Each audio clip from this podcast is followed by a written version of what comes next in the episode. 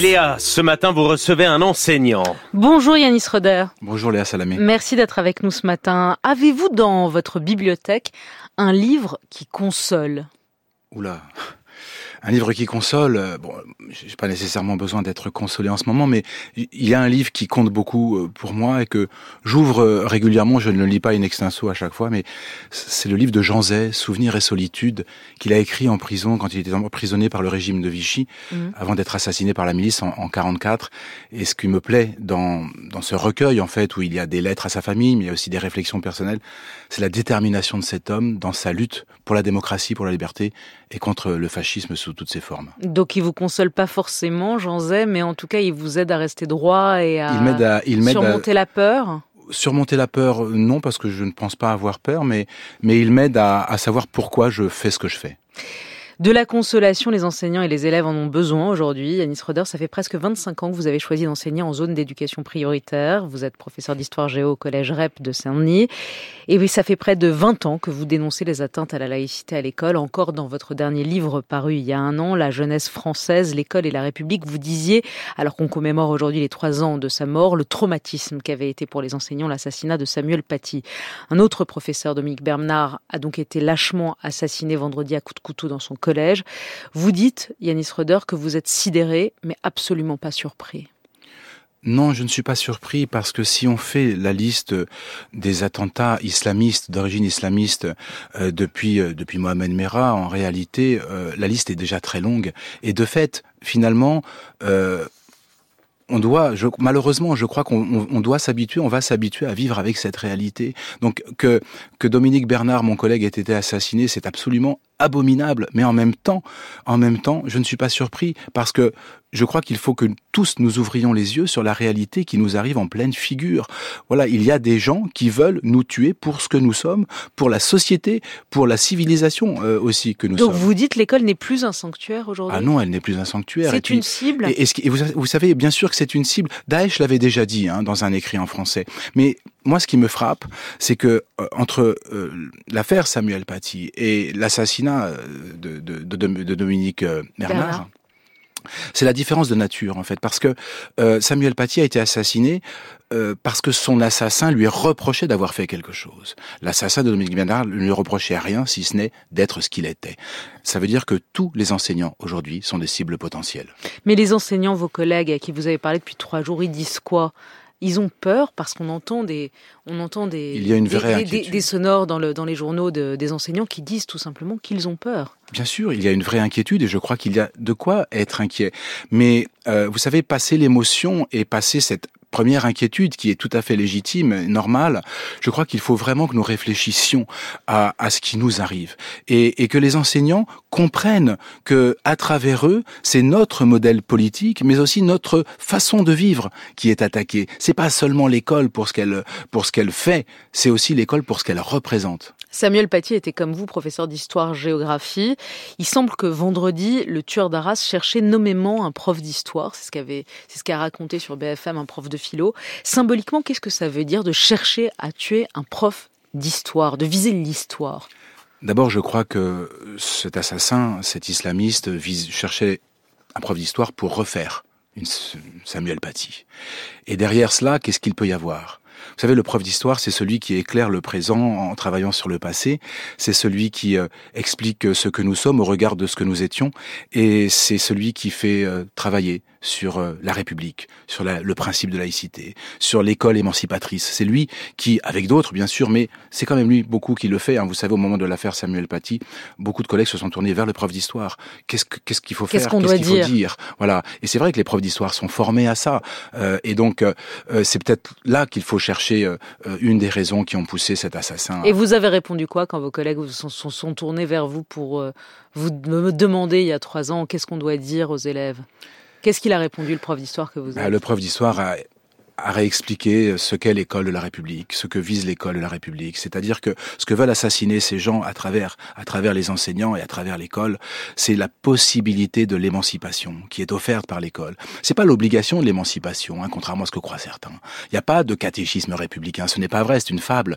Il y a la possibilité offerte de l'émancipation, c'est-à-dire offrir à chaque enfant de France la possibilité de se dégager de ce qui le détermine en premier lieu. Et c'est ce que l'idéologie islamiste ne supporte pas. Et bien sûr. Elle ne veut pas qu'il s'émancipe, l'enfant, de, de là où il vient, de son déterminisme, Exactement. notamment de son déterminisme religieux. Exactement. Il doit être déterminé du début à la fin de sa vie. Il doit être soumis du début à la fin de sa vie. Quand l'école de, de, la République, c'est tout le contraire. J'imagine que lundi dernier, après l'attaque d'Israël par le Hamas, il y a des élèves qui vous ont posé des questions, qui voulaient en parler en classe, non? Oui, il y a des élèves qui voulaient en parler en classe. Et comment vous avez réagi? Eh ben, je vais vous euh, confier quelque chose, Léa Salamé. J'ai dit que je n'en parlerai pas sous le coup de l'émotion, la leur, la mienne. Je ne voulais pas en parler à chaud euh, parce que j'ai vécu moi dans cet établissement le 11 septembre 2001, les attentats de Mohamed Merah, euh, les, les, attaques contre Charlie l'hypercacher, le Bataclan et, et l'assassinat de Samuel Paty. J'ai entendu des horreurs. Voilà, à chaque fois, j'ai entendu des horreurs. Et là, je ne veux plus entendre d'horreurs, donc je vais attendre que l'émotion redescende. Alors ce ne sont que certains élèves hein, qui tiennent ces propos-là, mais ils existent. Je vais attendre que l'émotion redescende, que tout le monde se calme. Je ne sais pas comment vont tourner évidemment les événements au Proche-Orient, mais je préfère parler de ça à froid. Donc vous avez dit aux élèves qui vous ont interpellé lundi dernier, non, je veux pas en parler, pas pour l'instant. Voilà, j'ai dit nous n'en parlerons. C'est pas que je ne voulais pas en parler, j'ai dit nous n'en parlerons pas. pour l'instant. Nous reviendrons là-dessus parce que c'est très important, mais à tête reposée. La minute de silence pour euh, Dominique Bernard tout à l'heure dans les dans les collèges et les lycées de France, vous avez confié euh, au journal Marianne à propos de ces commémorations des attentats. Nous devons bien entendu laisser les établissements ouverts et enseigner. Les minutes de silence m'insupportent. J'en ai trop vécu. Je n'en ai rien à faire des nounours et des bougies.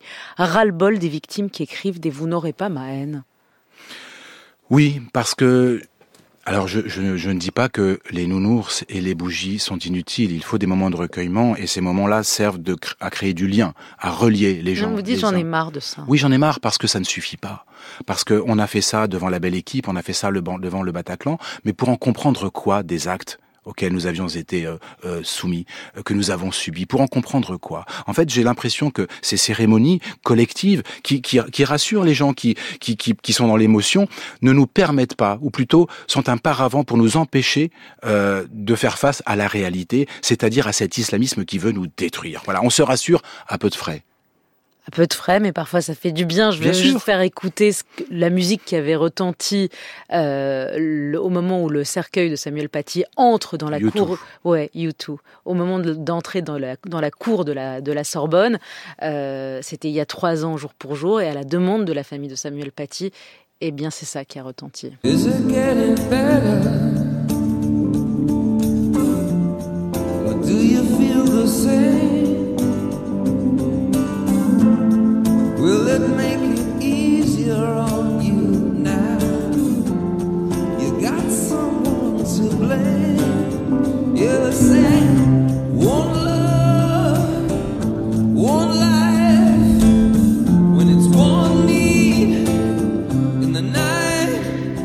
sais bien que vous en avez marre des minutes de silence et des one de YouTube, mais ça fait du bien aussi quand même, non? J'ai pas dit que j'en avais marre des one de YouTube. Hein.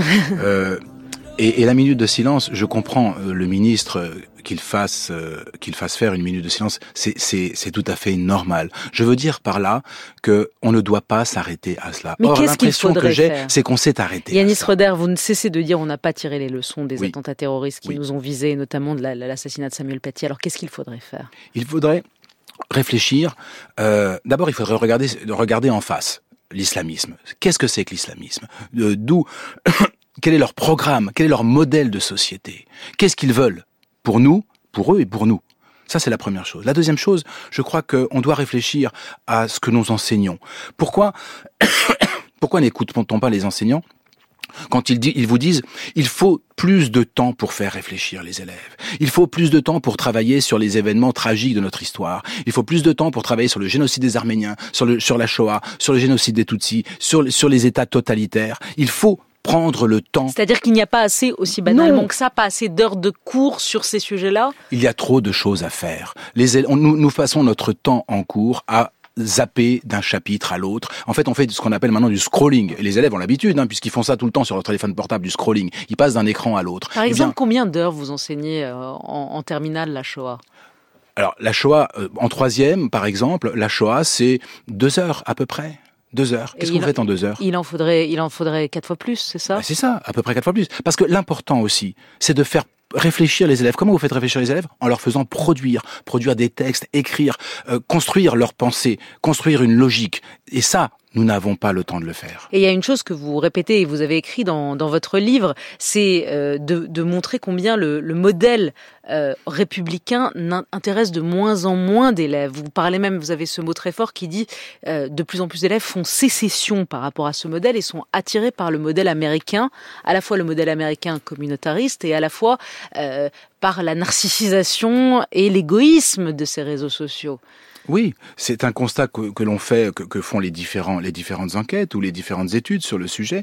Il y a un, gap qui est en train de se créer entre les principes et valeurs de la République, ou plutôt le modèle républicain français, et une partie de la jeunesse, une partie seulement heureusement, mais, mais qui, effectivement, comme vous le dites, se reconnaît dans cette idée, si vous voulez, du venez comme vous êtes, pour reprendre le slogan d'un fast-food américain. Venez comme vous êtes, comme si il n'y avait pas d'intérêt général, comme si, en fait, l'intérêt général était juste la somme des intérêts particuliers. Non, l'intérêt général, ce n'est pas ça. C'est ça la République. Mais c'est ça la République. Et qu'on n'arrive plus à, on n'arrive plus à vendre pour parler de, pour parler de marketing. on n'arrive plus à vendre que c'est quelque chose qui nous dépasse en fait la République, que c'est pas l'addition des intérêts particuliers ou ta photo sur Instagram ou le fait que tu sois musulman ou chrétien ou. C'est cela. C'est comprendre que son intérêt, son intérêt particulier doit s'inscrire dans un commun, dans quelque chose de commun, et donc dans euh, vouloir, c'est vouloir pour pour pour pour tout le monde ce que nous voudrions pour soi, mais dans dans, dans le sens de l'intérêt général. C'est cela la République. Et vous parlez de censure des profs, l'augmentation incessante de ce chiffre qui moi à chaque fois me fait bondir. C'est bien simple, le taux d'enseignants qui affirment s'être déjà autocensurés était de 36% en 2018, de 49% en 2020 et de 56% euh, en 2022. Donc en fait quoi dans dans, trois ans, il y aura 100% des profs qui vont, qui vont avouer s'autocensurer? Je ne sais pas, je ne sais pas, euh, Léa Salamé. Je vous avoue que ça me déprime euh, ce, ce, chiffre qui va en, en, en, augmentant. Ce que je, ce que, ce que l'on peut voir à travers ces différents chiffres que vous que vous venez de citer, c'est un sentiment d'insécurité, un double, double insécurité en quelque sorte. D'abord la sécurité, l'insécurité intellectuelle, parce que si on s'autocensure, c'est que on n'a peut-être pas euh, la formation nécessaire ou peut-être on ne se sent pas capable de répondre aux élèves et aux remarques, aux contestations qui vont se faire jour. Et puis la deuxième chose, une, une insécurité un peu un peu physique, euh, même si on risque pas. Enfin, je ne sais plus maintenant, je ne sais plus quoi dire sur ça, sur cette insécurité physique. Mais mais on n'a pas forcément envie de, de faire face tous les matins à une classe où il y a quatre, cinq élèves qui qui vont être très vindicatifs sur des sujets. C'est fatigant, c'est usant. Il y a des fois vous en avez marre en fait. Bien sûr que les profs en ont marre parfois, bien sûr. On le voit en salle d'épreuve, quand ils arrivent, ils sont épuisés par une séance où euh, ils ne voulaient pas entendre, ils ne voulaient pas travailler, ça a été pénible. Je, pense à cet élève euh, l'an dernier euh, dans une classe de quatrième dans mon établissement où euh, la prof de SVT euh, voulait faire travailler sur l'égalité femmes-hommes. Qu'est-ce que vous pourriez proposer? Et une gamine dit je ne propose rien, Dieu décide de tout. Hmm.